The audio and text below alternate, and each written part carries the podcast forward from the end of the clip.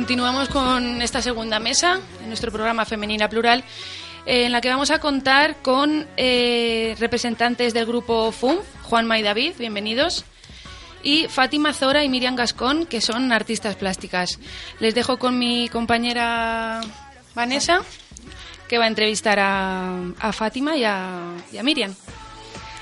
Bueno, buenos días chicas. Eh, os vamos a entrevistar Clara y yo. ¿Qué es para vosotras el feminismo? Eh, hola, buenos días. Eh, yo soy Miriam Gascon. Eh, antes que nada, agradeceros por invitarme hoy a pasar el día aquí con vosotros en esta mesa. Y bueno, para mí el feminismo realmente lo que define el feminismo es la igualdad.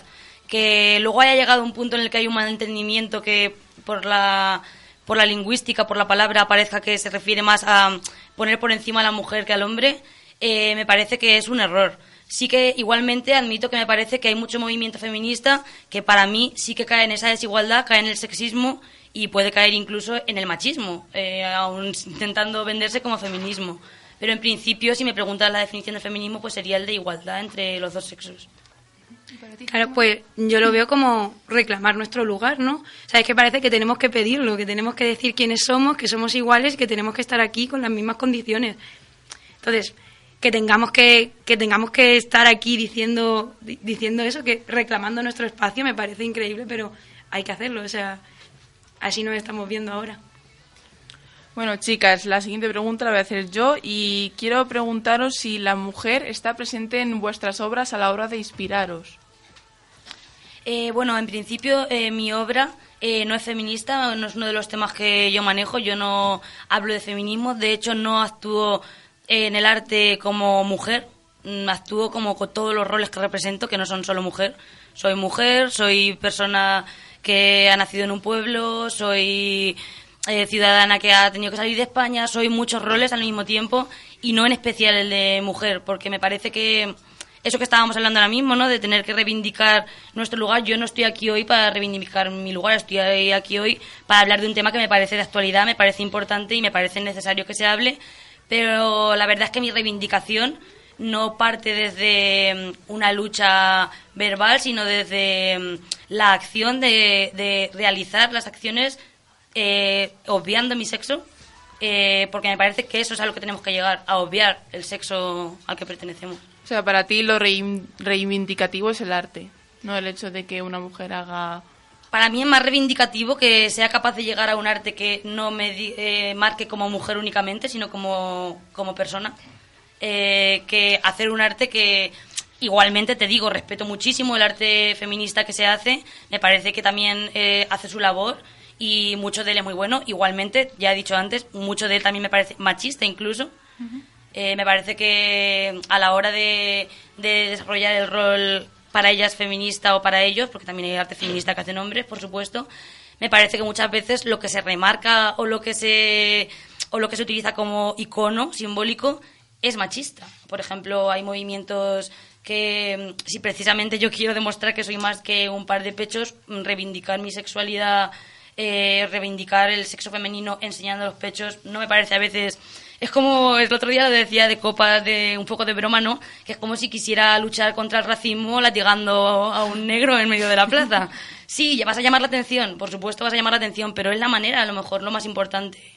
No es llamar solo la atención, sino en la dirección que hay que llamarla. Muy bien. ¿Y tú, Fátima, qué opinas? Ah, bueno, yo lo que decíamos así de la mujer, el arte y todo eso, yo sí que es verdad que mi obra, es una obra personal e íntima, sí que trabajo con el cuerpo, con mi propio cuerpo y claro, sí que con, con el lugar que yo ocupo, que es el de una mujer, y bueno, por experiencias propias y personales, no queda otra que mostrar aquello que ha pasado, ¿no? Pero no como arte feminista, porque yo no trabajo en voz de ningún colectivo, yo trabajo sobre mí misma. Y entonces también muchas veces a partir de eso, de contar las experiencias cotidianas, que al final acaban siendo lo mismo que nos pasa a todas, y a todos muchas veces también, eh, creo que puedes mostrar mucho más, puedes puedes hacer que la gente se sienta más identificada si no hablas de nosotros, si no hablo de mí y que al final esas experiencias personales acaben siendo de todo el mundo. Muchas gracias. Y bueno, y si ya de por sí el arte es complicado para vivir de ello, ¿creéis que ser mujer es un impedimento?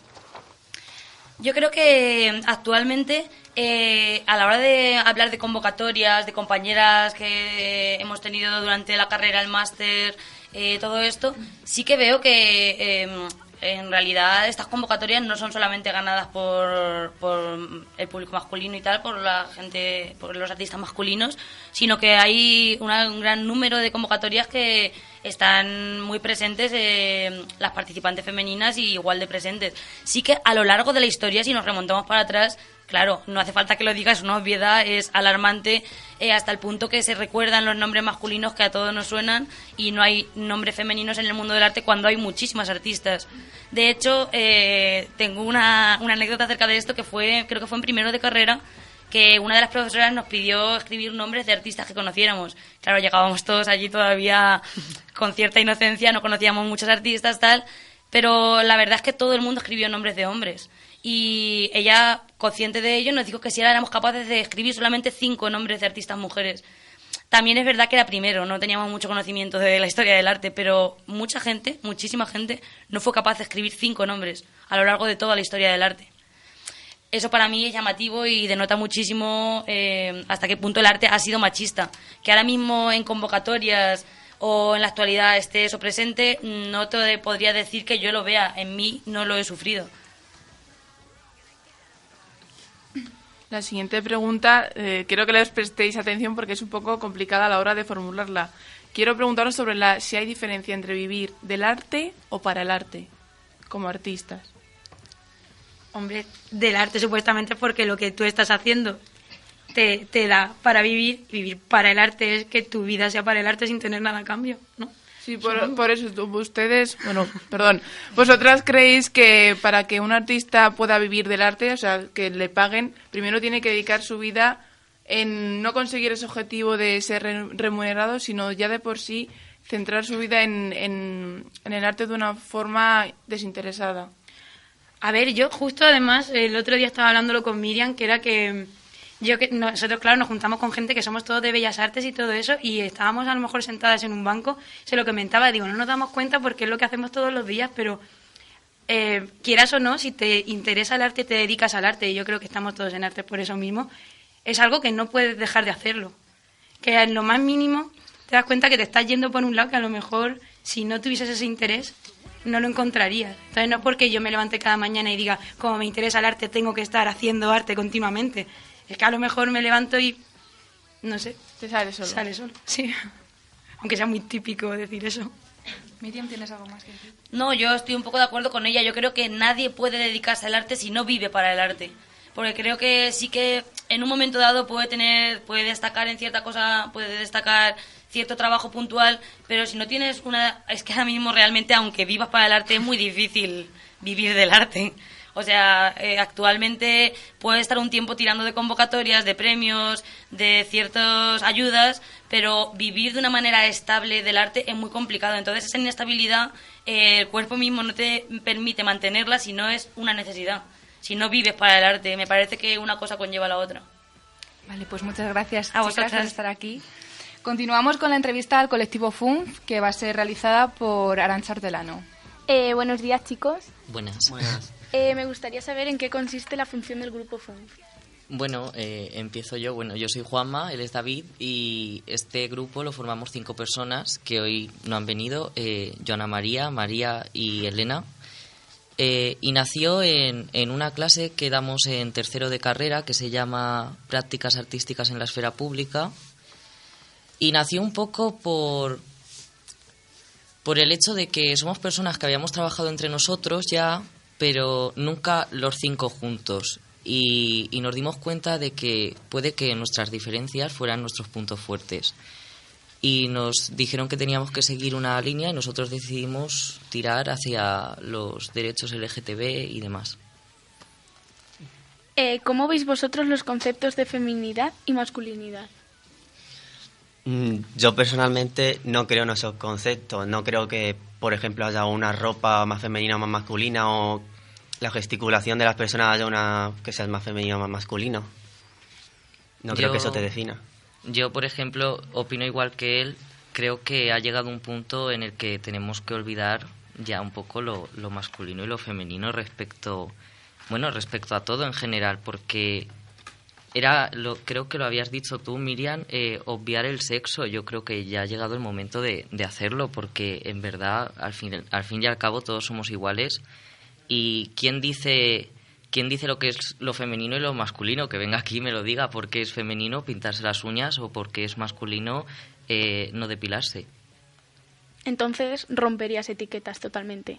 Sí. Yo pienso que sí. Eh, evidentemente el ser humano tiende a, a etiquetarlo todo. Es, es, creo que además tiende a ello por, por necesidad, pero también creo que podemos ser lo suficientemente racionales e inteligentes como para romper esas etiquetas y, y vivir sin ellas. Bueno, eh, desde vuestro punto de vista, ¿cómo veis el feminismo o cómo lo definiríais? ¿Tú primero? yo, vale.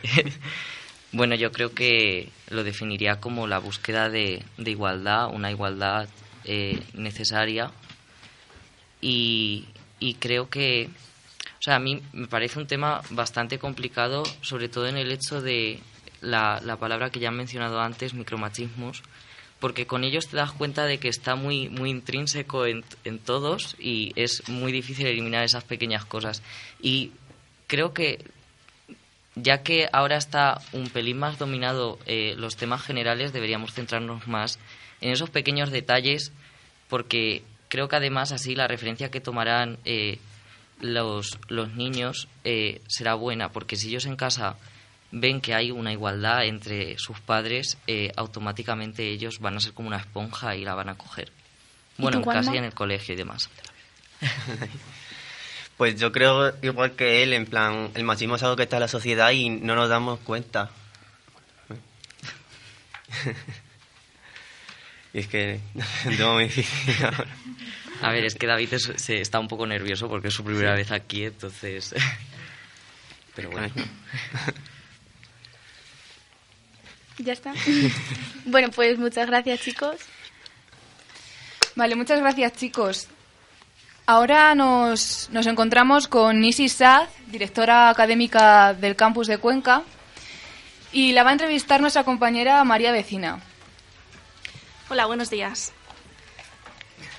Hola, buenos días a todos. Eh, bienvenida a Radio Diferencia y vamos a comenzar con la entrevista.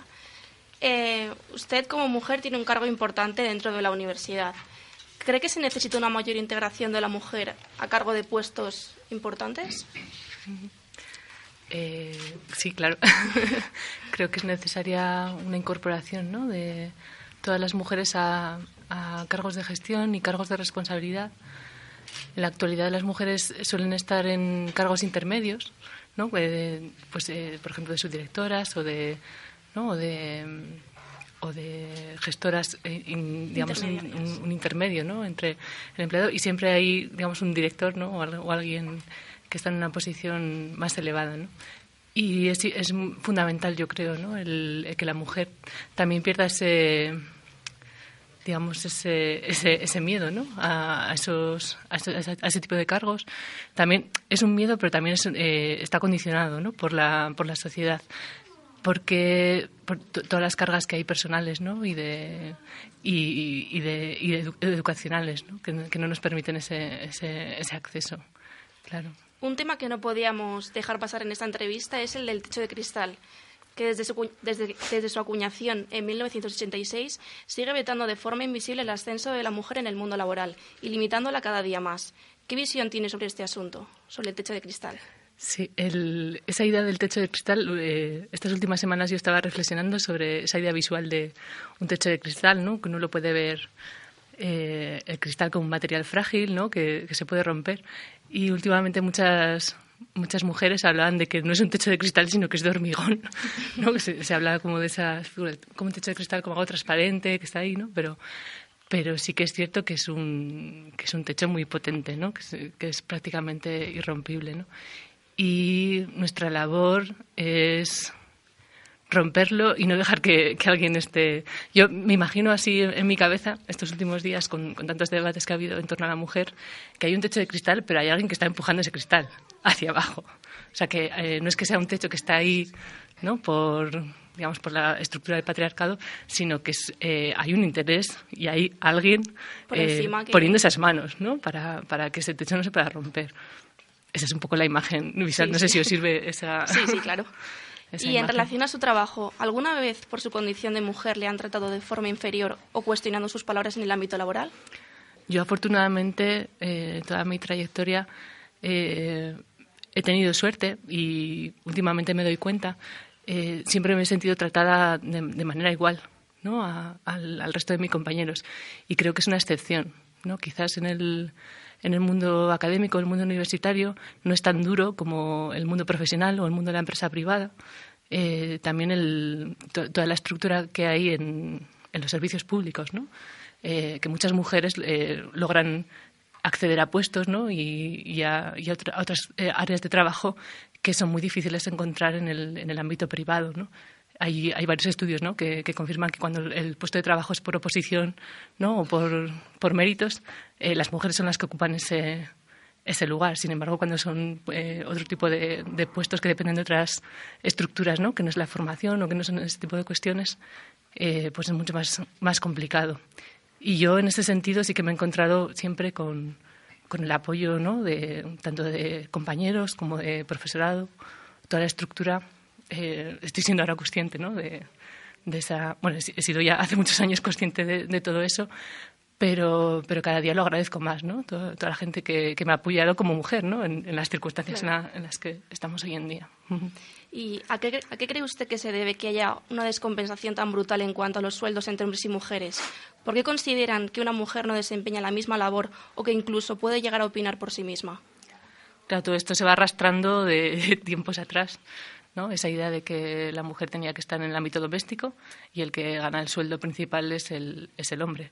La mujer ejerce ese, esa- ese trabajo en el ámbito de, de la esfera de lo privado, es un trabajo no remunerado y por tanto no tiene ese derecho a, a trabajar, ¿no? Y si trabaja es como algo puramente Como un hobby, ¿no? como un hobby, ¿no? O como, bueno, pues un- eh, añade un sueldo extra un ex- eh, a, ese, a ese trabajo. Y esa mentalidad, aunque afortunadamente hoy en día las nuevas generaciones no, la tienen para nada, eh, pero se sigue arrastrando, ¿no? Por, inercias o por ese tipo de cuestiones y porque realmente hay, hay personas y, hay agentes que, que siguen pensando así, realmente, aunque nos cueste mucho creerlo. Eh, es así. Bueno, en los últimos años se habla de una progresión o avance de la figura de la mujer tanto en el espacio social como laboral. Pero la realidad es que un estudio probado este mismo año dice que el 58% de la población afirma que en nuestra sociedad no hay ningún tipo de desigualdad entre hombres y mujeres. Es decir, más de la mitad considera que no hay un desequilibrio. ¿Realmente estamos avanzando o es lo que nos quieren hacer creer? Pues en mi opinión personal, ahora no estoy hablando, eh, yo creo que es una ilusión, una ilusión completa, ¿no? Que esa, esa igualdad puede estar ciertamente en, algunos estratos de la sociedad, ¿no? Y en, algunos empleos eh, concretos, ¿no? En, en el ámbito educativo, por ejemplo, ¿no? O en- sobre todo en espacios donde la mujer ha conseguido ese lugar, pero son lugares mínimos, ¿no? Y, y, eh, Muy ca- reducidos. casi anecdóticos, diría yo. Entonces uno puede tener esa sensación quizá por los medios, ¿no? De, de que sí que... se- Porque se han conseguido muchas cosas, muchísimas cosas, pero el fondo, ¿no? Todo, el- todo lo que hay alrededor, eso sería como un, pequeño... Una pincelada de lo que... Sí, de, de todo lo que hay. Y para hay, mucho, hay mucho trabajo por recorrer, ¿no?